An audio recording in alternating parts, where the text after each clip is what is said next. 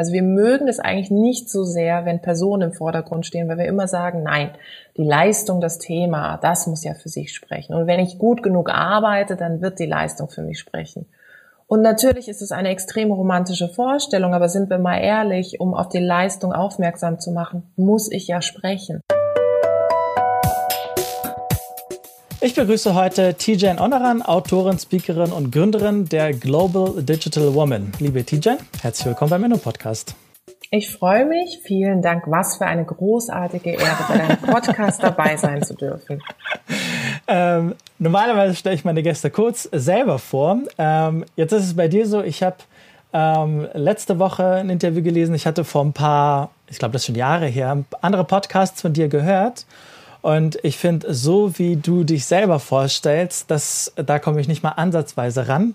Deswegen fände ich es ausnahmsweise cooler, ähm, wenn du uns erzählst, wer ist Tijan Onaran?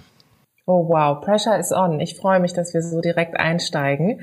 Ähm, aber ich versuche allen Erwartungen gerecht zu werden. Erstmal vielen Dank für die Einladung. Ich freue mich sehr dabei sein zu können. Du hast es schon gesagt. Ich bin in ganz verschiedenen ähm, Sphären unterwegs und mit ganz verschiedenen Hüten. Als allererstes bin ich Unternehmerin. Ich habe Global Digital Women gegründet, was ein Unternehmen ist, das sich für mehr Vielfalt in der Wirtschaft einsetzt. Da speziell ist der Fokus bei uns tatsächlich Geschlechtervielfalt. Also wie bekommen wir mehr Frauen in Führungspositionen? Wie bekommen wir aber vor allem auch mehr Frauen in Digital- und Tech-Jobs? Das ist sozusagen das eine Baby, mit dem ich unterwegs bin.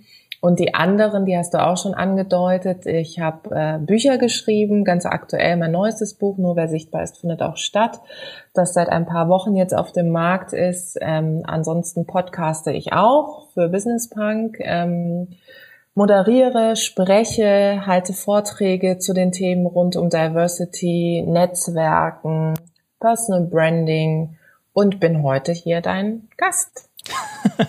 Dankenswerterweise. Äh, mal direkt die erste Frage. Ähm, äh, so ein bisschen Bezug nehmen auf dein, ähm, auf dein Buch. Welche Marke, welche Persönlichkeit, welches Unternehmen, ganz allgemein gesprochen, bringt dich eigentlich immer wieder dazu, so ein bisschen an das Gute in der Welt zu glauben?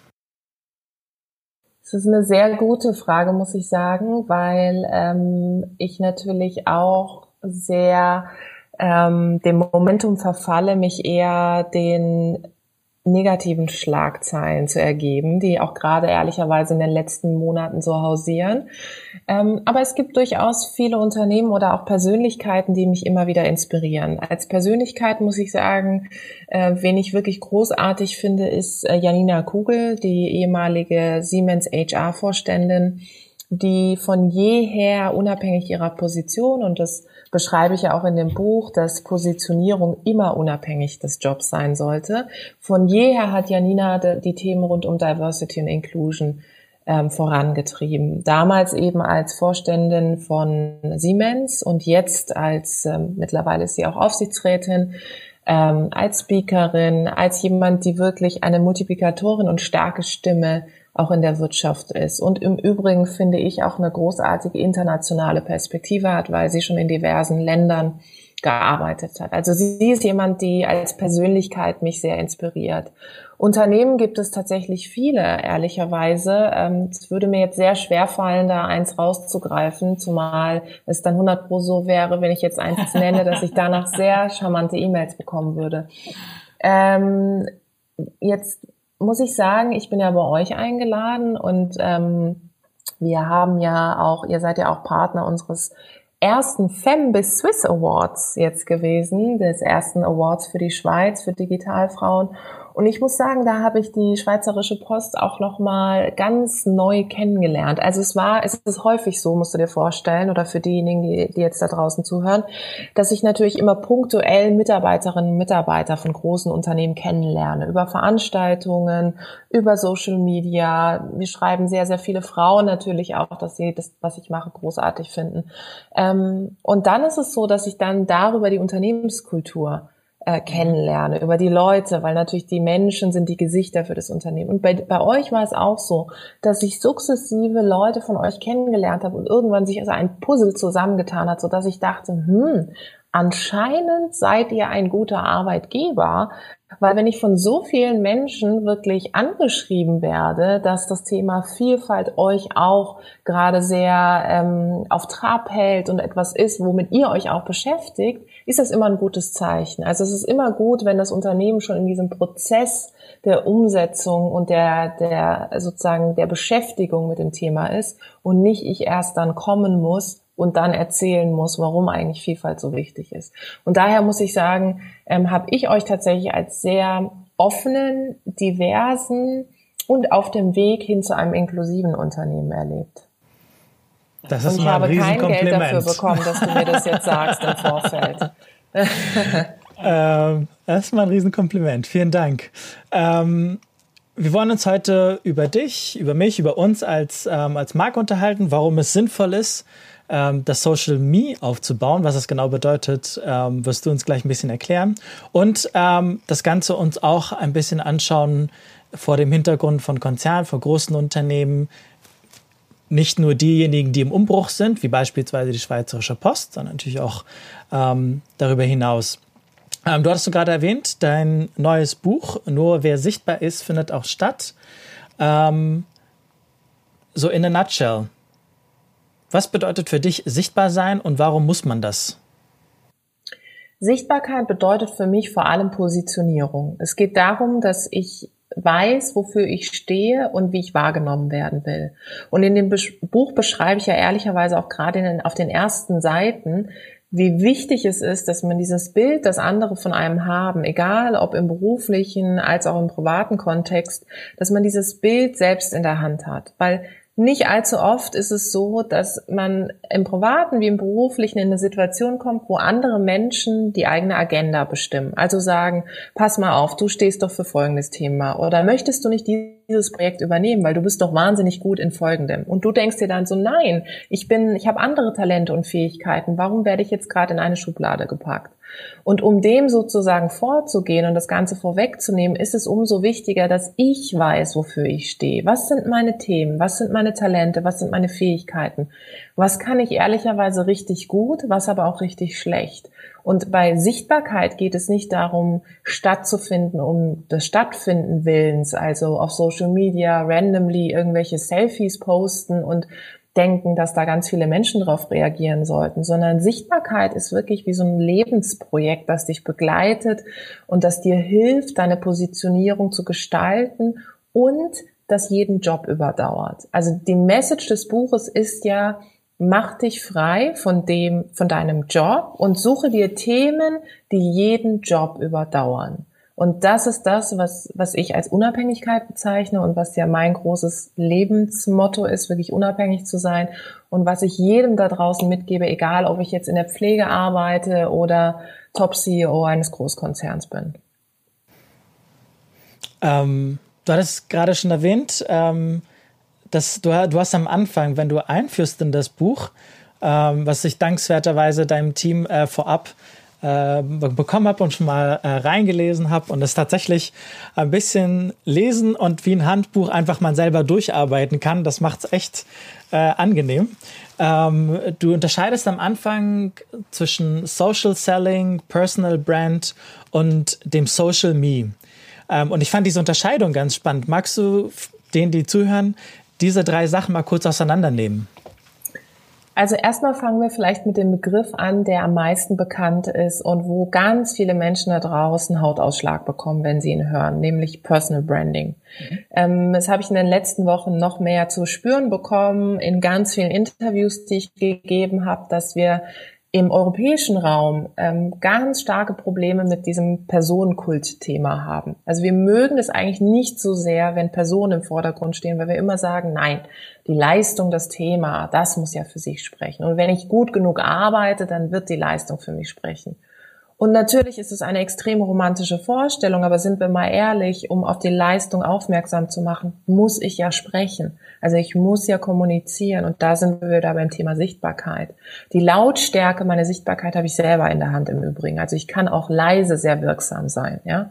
Das beschreibe ich dann aber später eben Buch. Das heißt, Personal Branding ist natürlich ein Begriff, der sehr aus dem Marketing kommt, dieses Branding. Also ich versuche, ein, ein Produkt oder in dem Fall eben ein Mensch zu branden mit einem Thema, das dann im Idealfall einen sogenannten USP, also einen Wiedererkennungswert hat. Dann gibt es Social Selling, was so in den letzten Jahren natürlich über LinkedIn sehr, sehr stark geworden ist, wo Leute sagen, naja, Social Selling ist dazu da, dass ich als Person auf Social Media eben präsent bin und die Menschen über mich als Person auf das Produkt, die Dienstleistung, das Unternehmen, in dem ich bin, aufmerksam werden und es mir hilft, das, was ich mache, besser zu verkaufen. Also wirklich dieser Verkaufsaspekt. Ich muss sagen, ich kriege bei Social Selling Hautausschlag.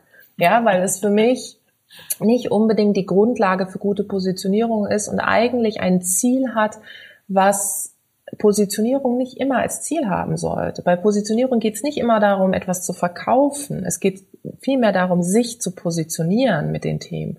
Und dass am Ende auch ein, ein Verkauf dabei stehen kann. Also, dass wenn ich selbstständig bin, dass Menschen natürlich auch auf das, was ich mache, mit meinem Unternehmen aufmerksam werden.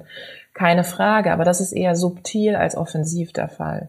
Und deswegen habe ich gesagt, was könnte eigentlich ein Begriff sein, der das ganze Thema rund um Positionierung und Sichtbarkeit eindrucksvoll beschreibt und da gibt es schon den Begriff des Social Me. Äh, und da habe ich gesagt, okay, das ist etwas, womit ich mich zum Beispiel wohlfühlen würde, weil es geben diese beiden Komponenten, also das Soziale in der Positionierung und in dem Moment, wo du dich positionierst, bist du auch in der Interaktion mit deinem Gegenüber, mit anderen Menschen, also diese, diese Connection, diese Vernetzung beinhaltet und Me, weil es natürlich bei Positionierung immer auch um Persönlichkeit geht. Es geht immer darum, dass ich eine Erfahrbarkeit des Menschen haben will. Also ich werde tausend Digitalisierungsexperten Expertinnen da draußen haben. Und worin unterscheiden die sich? Durch diese Me, also durch das Persönliche, dass ich vielleicht jemandem mehr folge als dem anderen, liegt daran, weil ich eine persönliche Verbindung zu der einen Person habe und die mir persönlichere Einblicke in den Kontext gibt und nicht nur auf Zahlen, Daten, Fakten argumentiert, sondern auch sagt, ich habe folgende Erfahrung gemacht oder aus meiner Expertise sieht es so aus. Und deswegen habe ich diese drei Begriffe so mal nebeneinander gestellt und war es mir auch so wichtig, sie in einen Kontext zu setzen, zumindest in einen Kontext, wo Menschen verstehen, warum ich dieses Buch geschrieben habe und wie dieses Buch sich eben auch von sogenannten Social Selling Ratgebern unterscheidet. Das ist, glaube ich, auch, wenn ich das richtig verstanden habe, ähm, was das Social Me so, also für mich dann auch wiederum so verständlich und nachvollziehbar gemacht hat, war, ähm, dass es selbst für das, was du gerade gesagt hattest, für beispielsweise für Digitalisierung, wenn es tausend Menschen gibt, die sagen, ich habe darüber, ähm, ich weiß alles drüber oder ich kann zumindest sehr viel drüber sagen, dann ist das eigentlich, das ist okay, aber das, was es dann den Ausschlag macht, was bei Social Media drinsteckt, ist, die eigene Perspektive, die eigene Erfahrung, ähm, dass das etwas ist, was man als sein eigenes USP, wie du es gerade beschrieben hast, diese eigene Perspektive eigentlich nutzen kann, ähm, um, um sie auf diese, ja, in Anführungsstrichen auf so eine digitale Bühne zu stellen. Also ähm, eine große Entlastung, die ich aus dem Buch äh, so ein bisschen mitgenommen habe, war, ich muss nicht ein Thema komplett neu aufbauen, entdecken und irgendwie Leuten erklären, dass es ein Riesenthema ist, ja. sondern es ist auch okay, einfach nur zu sagen, hey, ich habe einfach eine coole Perspektive da. Ja, absolut. Und Menschen gestalten die Digitalisierung und nicht die Tools. Und Empathie ist wichtiger denn je. Es haben wir alles gehört, auch zum Teil Bullshit-Bingo, wo man sich sagt, boah, das habe ich, diesen Begriff habe ich jetzt schon so oft gehört. Aber bei wem hörst du vielleicht mehr zu? Bei der Person, die es am prägnantesten am inhaltlich stärksten und am persönlichsten kommuniziert. Und diese drei Elemente sind für mich ähm, die Basis für gute Positionierung. Also ich muss prägnant in der Art und Weise des Storytellings sein. Ich muss inhaltlich stark sein. Also ich muss auf wirklich dem neuesten Stand der Entwicklung in meinem Themenbereich sein. Dazu muss ich nicht jede Studie kennen, aber ich muss schon wissen, wie wird das Thema in meinem, in meiner Community, in meinem Netzwerk diskutiert. Und der letzte Punkt ist der persönliche Aspekt. Und ich würde sagen, der persönliche Aspekt ist der, der den Menschen am meisten im, im Gedächtnis bleibt, weil ich werde mich immer daran erinnern, dass mir jemand eine persönliche Erfahrung im Digitalisierungsbereich geschildert hat und gesagt hat, weißt du was,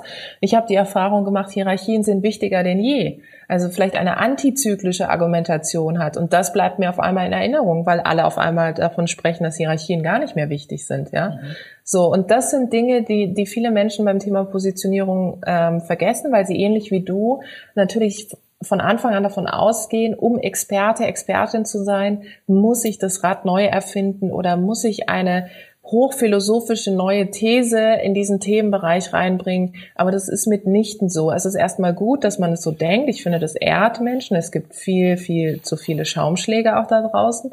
Aber am Ende des Tages geht es wirklich um diese Prägnanz, Wirksamkeit, inhaltliche Wirksamkeit und die Persönlichkeit. Und eigentlich ist das, ist, hast du damit ja auch im Wesentlichen beschrieben, wie entwickle ich eigentlich mein Social Me? Also jetzt nicht nur in den letzten Sätzen, sondern ähm, kurz am Anfang unseres Gespräches, wenn ich das so grob zusammenfassen kann. Ähm, ich muss meinen eigenen USP kennen, ich muss meine eigenen Stärken, meine eigenen Interessen, meine eigenen Schwächen ähm, ich muss die klar benennen können ähm, und dadurch ein Stück weit mein USP herausentwickeln und daran kontinuierlich ähm, arbeiten und immer wieder mich sichtbar machen zu, zu meinem Thema, zu meinem USP. Ähm, wie du es gerade beschrieben hast, auch ähm, mich fachlich up-to-date halten ähm, und auf meine sehr, ja, auf meine sehr eigene, authentische, natürliche Art und Weise. Ich glaube, Natürlichkeit ist das Wort im, im, Buch, was du benutzt.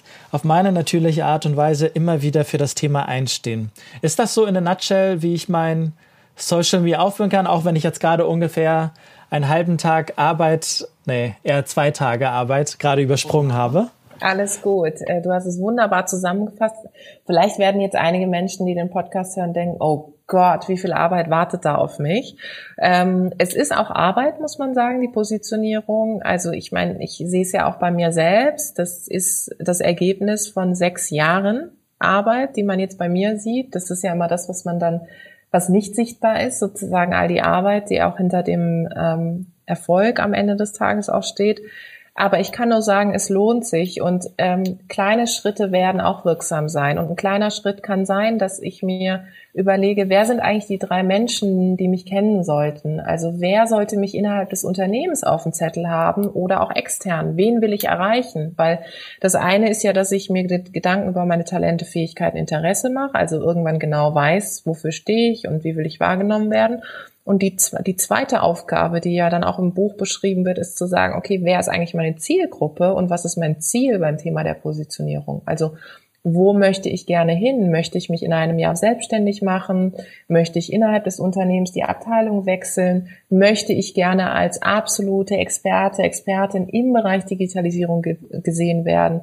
Und daraus resultiert dann natürlich auch die Zielgruppe. Also daraus wird dann klar, wer sind diejenigen, die ich auf Social Media, aber auch offline erreichen möchte mit meiner Positionierung? Ähm, ja, also du, hattest, du hast gerade gesagt, dass da steckt tatsächlich äh, ein bisschen Arbeit drin, aber ich kann äh, ich kann das, kann das nur bestätigen. Die, allein die zwei Tage, die ich jetzt neben dem Lesen noch ein bisschen für mich mitschreiben, was, äh, was mir dann alles spontan eingefallen ist, äh, das äh, hat, sich, hat sich schon mal sehr gelohnt.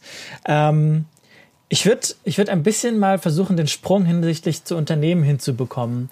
Jetzt ist ja so, beispielsweise das Unternehmen der Schweizerischen Post oder jeder eine, jeder größere Konzern, ähm, da gibt es jetzt paar tausend Mitarbeitende.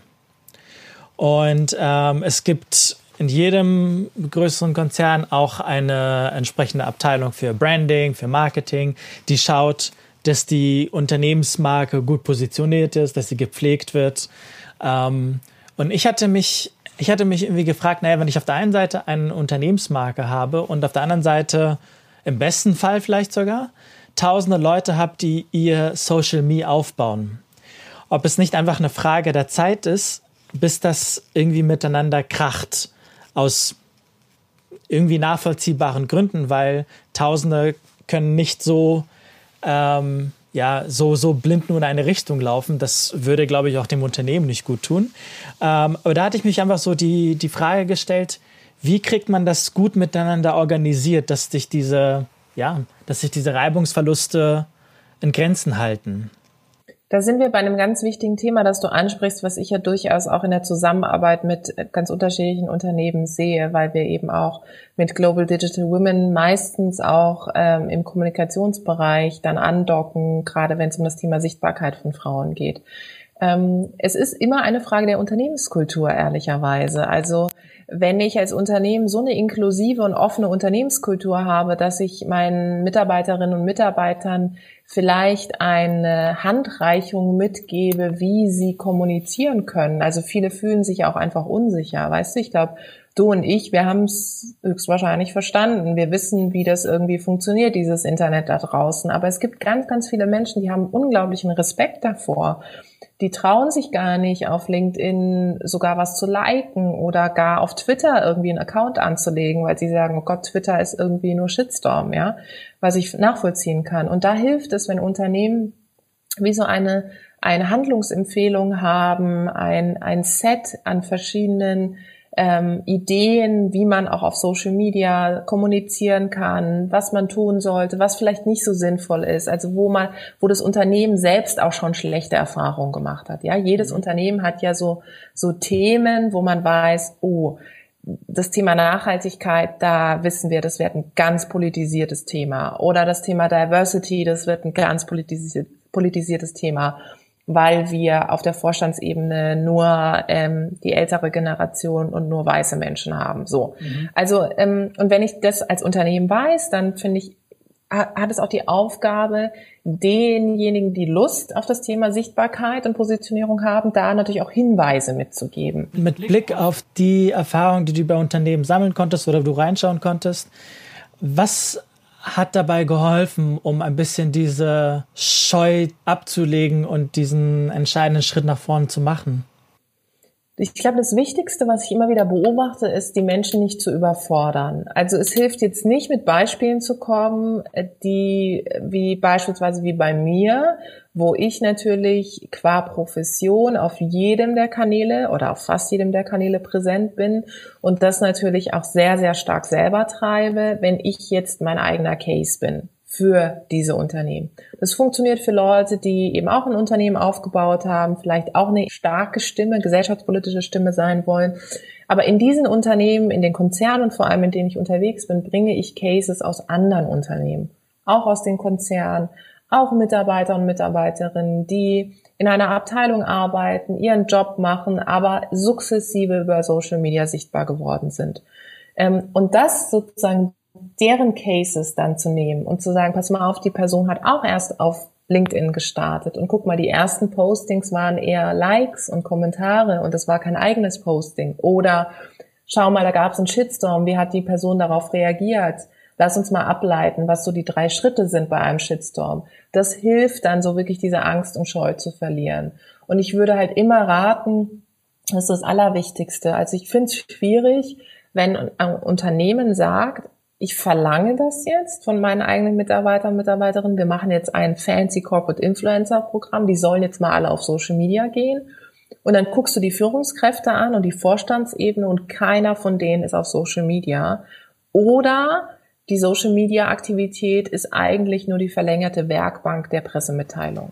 Und das ist etwas, was, wo ich dann immer denke, das ist eine Disbalance, die da, ich rede ja immer von Natürlichkeit und Glaubwürdigkeit, die an der Stelle nicht glaubwürdig ist. Und, ähm, und wenn das die Führungsebene so diffus vorlebt, dann kannst du es, finde ich, von, von Mitarbeitern und Mitarbeiterinnen nicht verlangen, dass sie da alles reingeben und jetzt anfangen, wahnsinnig präsent zu werden. Also es muss im Grunde so eine allumfassende äh, Strategie sein und eine allumfassende Idee davon, wie will ich als Unternehmen wahrgenommen werden und wie kann ich natürlich die Menschen, die mein Unternehmen gestalten und auch andere motivieren, wie kann ich die empowern, darin glaubwürdig auf, über ihre eigenen Kanäle das zu kommunizieren, wo sie sagen, das passt zu meinem Job und das ist auch wichtig für mich.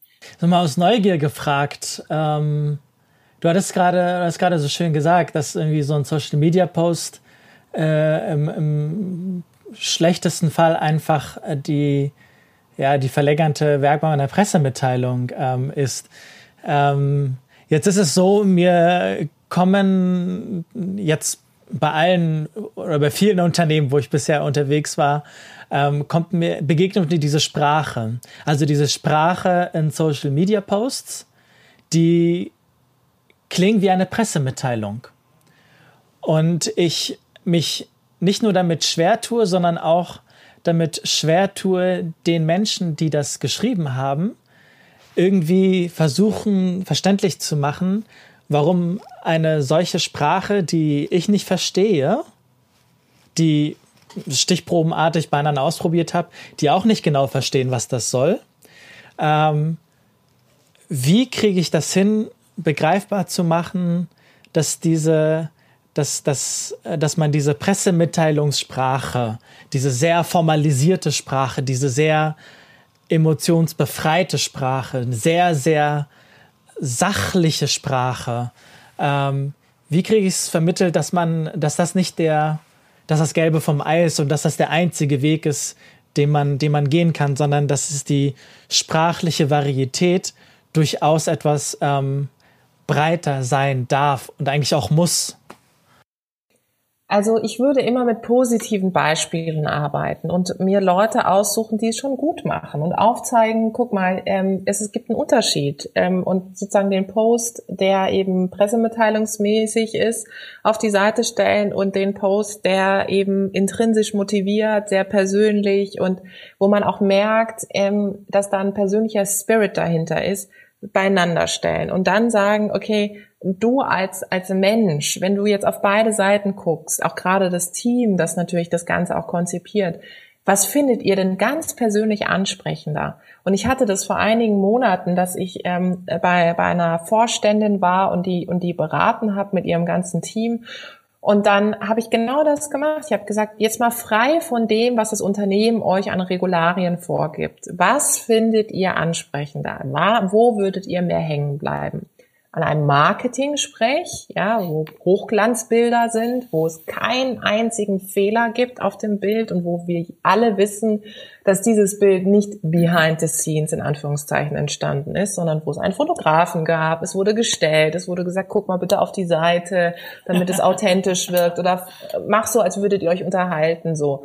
Ähm, oder dieses Selfie, was du gerade in der Situation heraussiehst, wo jemand noch ein paar persönliche Worte dazu geschrieben hat. Und ich bin der Auffassung, dass dieses Selfie auch konstruiert in einen Kontext gesetzt worden ist und im Nachgang auch die Kommunikationsabteilung das nochmal geschliffen hat. Aber es ist, und da fängt, da, es fängt natürlich mit Bildsprache schon an. Ähm, und Bildsprache ist ein Katalysator für, für den gesamten Auftritt, ja, von, von eben Personenmarken an der Stelle. Und das ist das Entscheidende. Ich würde wirklich immer mit Vergleichen anfangen. Ich habe ein Beispiel, ist mir gerade in Erinnerung gekommen. Das habe ich wirklich in den letzten Wochen erlebt. Und das erzähle ich jetzt hier auch nochmal. Wir sind ja unter uns. Ähm, das das war eigentlich so ein Negativbeispiel. Ich sage jetzt nicht, wer es ist, ähm, aber es ist sozusagen eine Top-Führungskraft in einem Unternehmen, ähm, die dann gepostet hat auf äh, LinkedIn. Äh, das ist so der neueste heiße Scheiß, dass man äh, postet, die Followerzahl, dass man sich darüber freut, dass man eine bestimmte Mark geknackt hat. Also dass man zum Beispiel sagt, wow, mir folgen jetzt 50.000, 80.000, 90.000, 100.000. Ja. Und die Person hat das gemacht und die Message war nicht nur, wow, viele Follower, sondern ich empfehle euch drei Accounts, denen ich gerne folge. Unter diesen drei Accounts war eine Gründerin, die ähm, ein bestimmtes Produkt hat, ähm, was ganz spannend hat und die unter diesem Post von der Führungskraft geschrieben hat, muss man sich mal vorstellen. Vielen Dank für die Wertschätzung.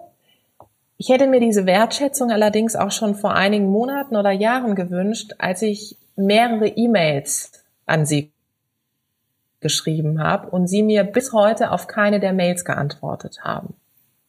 Oha. So, was kam dann als Antwort? Ähm, und daran sieht man, dass ehrlicherweise die Führungskraft es leider auch nicht selber macht, sondern entweder eine Agentur dahinter ist. Ähm, in dem Fall finde ich leider keine gute, muss ich ehrlicherweise sagen, ähm, weil die Antwort war dann nicht, ähm, tut mir leid oder ähm, hey, let's rock, was können wir jetzt zusammen machen? Ja, so äh, passiert, weil ich meine, mir passiert es natürlich auch, dass ich E-Mails nicht sehe, nicht lese, wie auch immer, aber wenn die Person so dezidiert darauf hinweist, dass ich nie auf etwas geantwortet habe und jetzt sozusagen ihren Namen, ihr Branding nehme, um sie meiner Followerschaft zu zeigen, dann hat das sowas Konstruiertes. Das ist irgendwie hat einen ganz komischen, fahlen Beigeschmack. Mhm. Und dann hat ähm, und dann hat die Person, die es betrifft, äh, äh, genau, und dann hat die Führungskraft geschrieben, statt eben, hey, tut mir leid, hat geschrieben, ähm, ja, ähm, toll, was Sie machen oder was du machst. Ähm, lass uns in Kontakt bleiben und so ein bisschen so sehr, eine sehr politische Antwort, ja, so. Und dann schrieb die Person wieder zurück, ja, gerne in Kontakt bleiben. Wie kann ich Sie denn erreichen? Ich meine, es geht einfach nicht, ja. Also daran sieht man, Social Media sind echte Menschen. Es ist kein, es ist nicht nur ein Bot, der da unterwegs ist. Es gibt auch Bots, keine Frage. Aber du musst aufpassen, gerade wenn du auch natürlich im öffentlichen Raum solche Dinge preisgibst. Und das konntest du jetzt nicht wissen. Keiner weiß das. Aber ich messe die Positionierung übrigens nicht an dem Posting der Führungskraft. Ich messe die Positionierung der Führungskraft an der Reaktion in so einem fast schon Krisenfall. Das ist mein Maßstab. Und da war die Reaktion, muss ich sagen, unterirdisch. Das äh, hätte ich ähm, so nicht gemacht und ich hätte auch wirklich davon abgeraten, in dieser Art und Weise zu antworten, weil es hat es eigentlich noch schlimmer gemacht. Das ist das, was, was ich immer wieder mitgebe. Weißt du, die meisten auch Führungskräfte ehrlicherweise, aber auch Vorstände. Ähm, natürlich ist doch keine Frage, nicht jeder muss es selber machen. Also ich erwarte das auch nicht von einem Vorstand, dass er sich jetzt oder sie sich da hinsetzt und da irgendwelche LinkedIn-Posts ähm, selber formuliert. Was ich aber erwarte ist, dass jeder Vorstand, jede Führungskraft versteht, wie Social Media funktioniert und im Zweifel selbst reagieren kann oder irgendwann sogar den Spaß daran entwickelt, auch ein bisschen ein Community-Feeling zu entwickeln. Wie werden Themen diskutiert? Was ist für die für junge Talente wichtig? Also es hat ja auch sowas von ähm, eben Employer Branding, ne? dass ich so ein bisschen ein Gefühl dafür bekomme, nicht nur in meiner elitären Filterbubble zu sein, sondern eben herauszufiltern, ja. wie werden Themen diskutiert. Und das ist ein Beispiel, das mich sehr nachhaltig beschäftigt hat, wo ich im Übrigen immer noch äh, überlege, ob ich dazu mal was publiziere. Aber eher im Kontext von Learnings. okay. Es hat, so wie du es gerade beschrieben hast, klingt das auch so ein bisschen wie so ein, so ein, so ein langsamer Autounfall, den man, wo man nicht wegsehen kann. Und das war, okay. Aber für den positiven Beispielen, ähm, wo ich ein bisschen das Gefühl habe, dass das so ist, überraschenderweise äh, beide aus der Telekom-Welt, ähm, nämlich ähm, John Ledger. Ich glaube, den erwähnst du auch im Buch. Und ähm, ich glaube, letzte Woche ist es zumindest veröffentlicht worden beim Spitzengespräch von dir beim Spiegel ähm, von dem CEO der Deutschen Telekom, Tim Höttges. Das sind eigentlich beide, wo ich das, äh, wo ich irgendwie so ein bisschen das Gefühl hatte, die passen in dieses Schema, was du gerade beschrieben hast. Die machen nicht alles selber, aber also John Ledger glaube ich schon ziemlich viel inzwischen, aber die haben, äh, wo ich so ein bisschen das Gefühl habe, die haben, die haben das verstanden und ein Gespür für ihre Community. Kommt das hin? Ja, und sie haben ein gutes Team. Und sie haben ein gutes Team, das es auch verstanden hat. Und wer, wer es auch verstanden hat, ist auf Vorstandsebene, um auch noch eine Frau zu erwähnen, weil mir das ja auch immer wichtig ist, ist äh, Sigrid Nikuta. Sie ist äh, Vorständin bei der Deutschen Bahn. Ähm, sie war vorher ähm, Vorsitzende oder CEO von der BVG äh, und jetzt ist sie sozusagen bei der Deutschen Bahn im Vorstand. Ähm, und bei ihr, finde ich, merkt man auch total, dass äh, erstens mal sind es echte Bilder, die sie postet. Also wenn sie dann auch in, in Deutsche Bahn Klamotte bei, ähm, weil sie für DB Cargo auch zuständig ist, also bei den Menschen bei der Schiene sich mit denen unterhält und selber so aussieht wie die anderen auch. Ich finde, das ist so ein starkes Zeichen, ja. Und dann sind natürlich die Postings sehr so aus dem Leben, aus dem Leben ihrer Arbeit. Also es ist wie so ein Tagebuch, das, das man von ihr sieht und erlebt und erlebt und eintaucht ähm, in ihren beruflichen Alltag. Und das gibt einem Gefühl von, ah, cool, das ist total spannend, was da stattfindet. Und ich kriege ein bisschen mehr den Blick hinter die Kulissen. Und das sind so zwei Beispiele, sowohl Sigrid Nikuta als auch Tim Höttges, die, äh, wie ich finde, das verstanden haben und mit Sicherheit auch Personen sind, die sich einfach dafür interessieren. Also einfach nachfragen und gucken, was findet da eigentlich auf Social Media statt. Ja, also ähm, du kannst dich nicht komplett frei davon machen. Wie gesagt, es ist, es geht nicht darum, dass du alles selber machst, aber es geht darum, dass du alles selber verstehst. Und das ist ein riesengroßer Unterschied. Und das merken übrigens auch, genauso wie wir beide das merken, wenn etwas sehr sachlich, sehr konstruiert, sehr pressemitteilungsmäßig ist so merken das ganz, ganz viele andere Menschen da draußen auch und es müssen keine Social-Media-Experten oder Expertinnen sein. Ähm, bleiben wir mal, bleiben wir bei, bei der Klientel von, ähm, von Management. Ähm, jetzt ist es so, die Schweizerische Post hat eine neue Strategie vor ein paar Monaten verabschiedet. Ähm, ich habe mit Roberto Cirillo, meinem CEO, ähm, in, äh, vor ein paar Folgen das auch ausführlicher mit ihm besprochen. Der hat das auch erklärt. Damit geht eine neue Organisation daher, wie das halt bei einer Strategie ist. Und mit einer neuen Organisation auch neue Rollen ähm, und neue Positionen, die ab neuem Jahr etwas anders positioniert sein werden, anders ausgestaltet sein werden, als das bisher der Fall war. Und die Frage, die ich mir gestellt habe, zufälligerweise, weil du es auch einfach im Buch erwähnst, äh, aber auch die Frage, die ich mir gestellt habe, wenn ich, ähm, wenn ich im Management durch eine neue Strategie in eine neue Rolle reinkomme, wie rebrande ich mich eigentlich dann? Mhm. Das ist ja ein ganz interessantes Thema, das ich so weiter hinten im Buch äh, bearbeite, äh, wo ich ja auch irgendwann sogar ganz hinten schreibe, ähm, wann muss man eigentlich das Land verlassen, ja? Also ähm, äh, wenn eine Krise, äh, wenn eine Marke natürlich beschädigt ist, also was passiert dann? Aber ein Schritt davor. Also ich habe jetzt ein Thema und ich habe merke, mh, hm, ich bin entweder in einem anderen Job oder ich habe einen Switch in der Unternehmenskultur und bin tatsächlich auf der Ebene, dass ich als CEO oder als Führungskraft das natürlich auch kommunizieren muss in irgendeiner Form. Also ich finde, was die, die Basis von Rebranding ist immer Transparenz.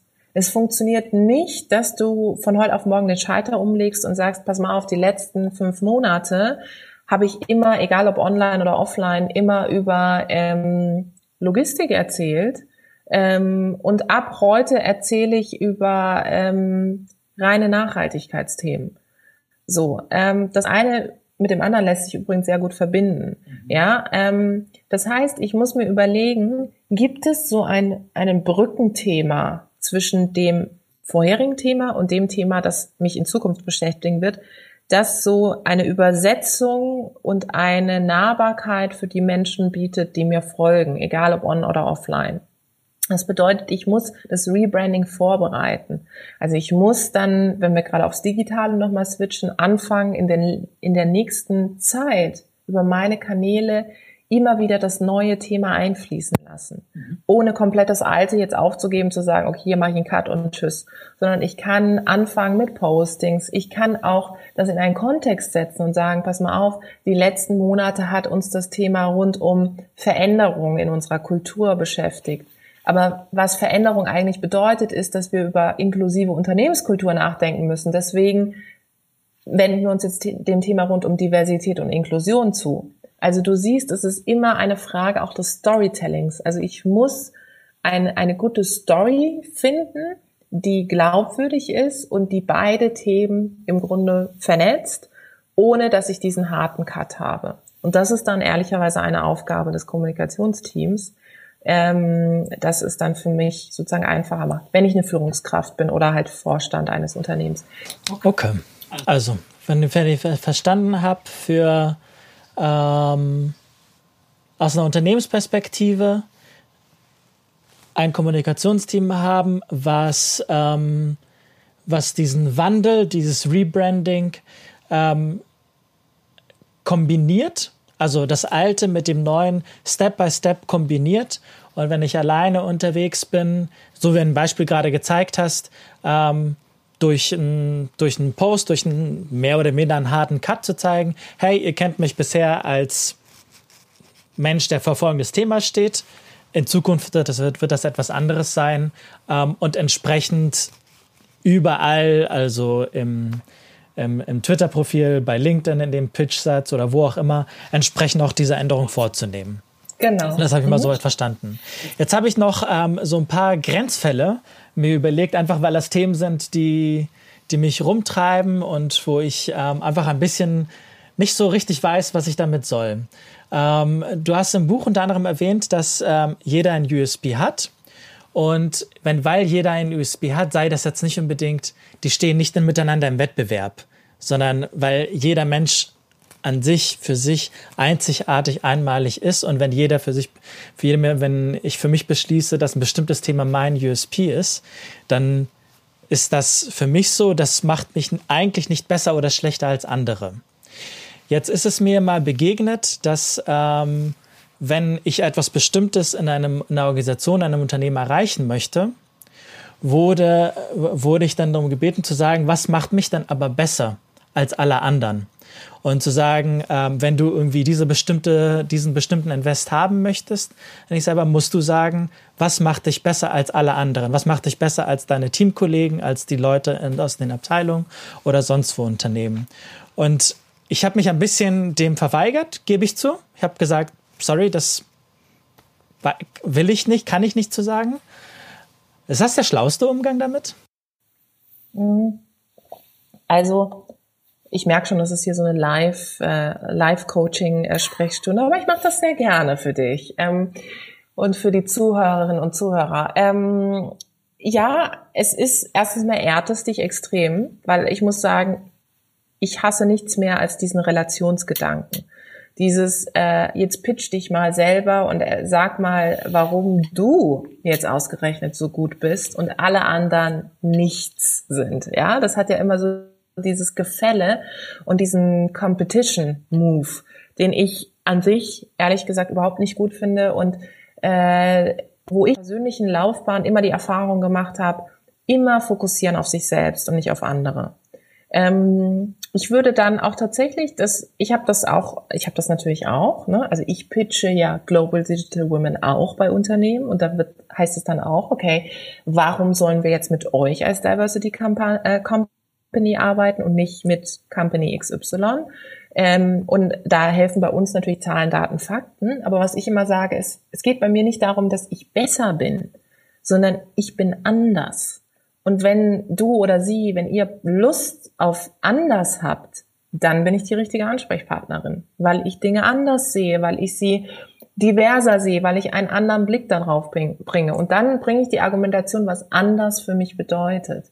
Und damit nehme ich sofort dieses Ding raus, dass jemand zu mir sagen kann, ja, aber guck mal, äh, XY macht's ja genauso. Oder Z hat, hat das so gemacht an der Stelle. Oder wir haben die Erfahrung gemacht bei der Person, dass es so war. Und dann sage ich immer, ja, das ist toll, dass ihr die Erfahrung gemacht habt, aber wir sprechen ja gerade. Und ich mache Dinge so, wie ich sie bisher gemacht habe. Und entweder du lässt dich sozusagen auf meine Perspektive ein, was total cool ist. Und wenn nicht, also wenn ich versuche, die, äh, die Aufmerksamkeit oder das, die, das Feedback, die Wertschätzung von anderen mir immer wieder in meiner Positionierung zu bekommen, dann werde ich mich davon abhängig machen. Je mehr ich mich von positiven Feedback und von, von dem, wie mich andere sehen und dass sie mich vielleicht gut sehen oder nicht sehen, abhängig mache, desto mehr werde ich mich auch von Kritik abhängig machen und desto, desto mehr werde ich auch davon eingenommen sein. Und deswegen versuche ich immer, wenn wir wenn wir sowohl das Unternehmen pitchen in Anführungszeichen als auch äh, wenn jemand sagt, ich hatte das vor kurzem auch, da, da sagt, schrieb mir eine Agentur wieder mal, ich mache immer sehr gute Erfahrungen mit Agentur, merke merk ich gerade, schrieb mir, ja, äh, Moderationsanfrage. Ähm, mhm. Und ich solle denen jetzt schreiben, warum ich die perfekte Moderatorin sei und nicht irgendwie XY.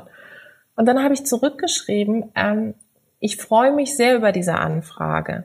Aber wenn die Anfrage schon aus einem Wettbewerbsgedanken resultiert, dann würde ich einfach sagen, dass sie nochmal in sich gehen und überlegen, wen sie wirklich haben wollen und nicht dieses, diesen Relationsfluss aufmachen und da verschiedene Leute gegeneinander laufen lassen. Ähm, jetzt muss man natürlich sagen, ähm, also ich habe dann sozusagen von mir aus abgesagt. Ne? Dazu muss man sagen, natürlich, sie kam, wie es häufig ist, wenn man dann absagt, kam auf einmal wieder und ja, wir wollen sie auf jeden Fall und so weiter, aber egal. Jetzt muss man natürlich sagen, dass ich in, in der Situation bin, dass ich so auch auftreten kann, keine Frage. Aber äh, ich muss sagen, auch als ich noch angestellt war, als ich noch nicht so weit war in meinen beruflichen Schritten, habe ich immer gesagt, ähm, Sie haben mich eingeladen ins Vorstellungsgespräch. Also Sie wollten von mir wissen, wie wir hier zusammenkommen können. Und wenn Sie jetzt andere Leute im Blick haben, kein Problem, aber ich habe auch andere Arbeitgeber im Blick. Ja, mhm. also ich meine, es ist ein Geben und Nehmen und das hat sich ja sowieso verändert, ehrlicherweise. Auch gerade das Talentmanagement. Also die Unternehmen bewerben sich ja um die Talente und nicht andersrum.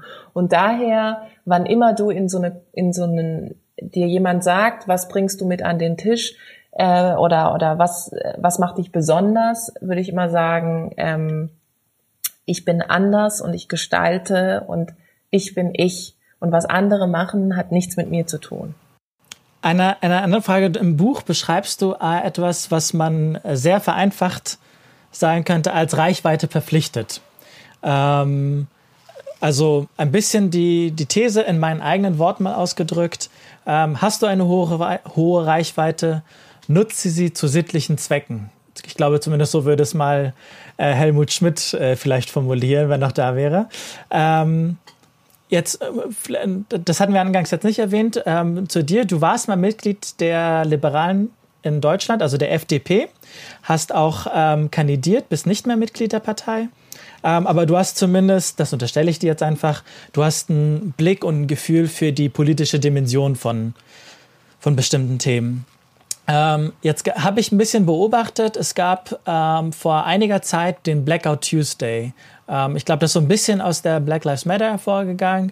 Ähm, ich blicke mehr oder minder jetzt persönlich bedingt äh, jeden Tag in Richtung USA ähm, und habe für mich jetzt mal überlegt, für Unternehmen außerhalb der USA, ähm, wenn es so etwas gibt, was so dominant war wie beispielsweise der Blackout Tuesday, ist das angebracht für Unternehmen, die Diversity, die Vielfalt sich auf die Fahnen schreiben, auch bei so etwas mitzumachen?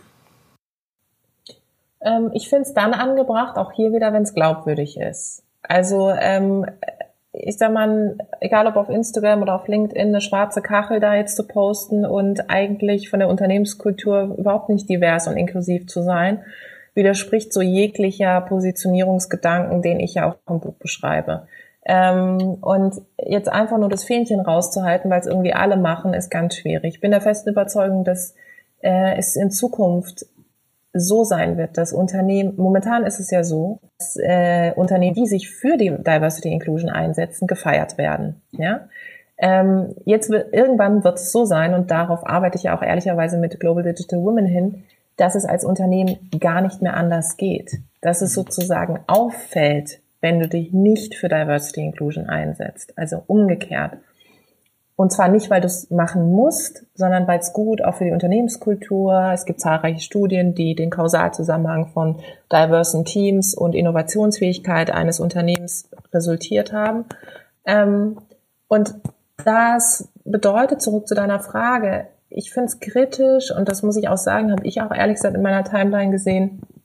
Ich meine, ich habe da natürlich ehrlicherweise auch sehr intensive Einblicke in Unternehmen. Ähm, und wenn dann Unternehmen, die jegliche Diversity-Strategien budgetmäßig, menschlich runterfahren, also überhaupt auch nicht in Diversity Inclusion investieren. Und das bedeutet nicht, dass ich Millionen in die Hand nehmen muss, aber es bedeutet zum Beispiel, dass ich nicht sagen kann, ach ja, ähm, lieber Khalil, ähm, mach doch noch nebenbei, neben deinem Job, neben dem Podcast, neben dem, was du machst, on top bitte auch noch Diversity Inclusion. Ach übrigens, das wäre dann ehrenamtlich, also dafür kriegst du halt kein Geld, weil es ist ja eigentlich für die gute Sache.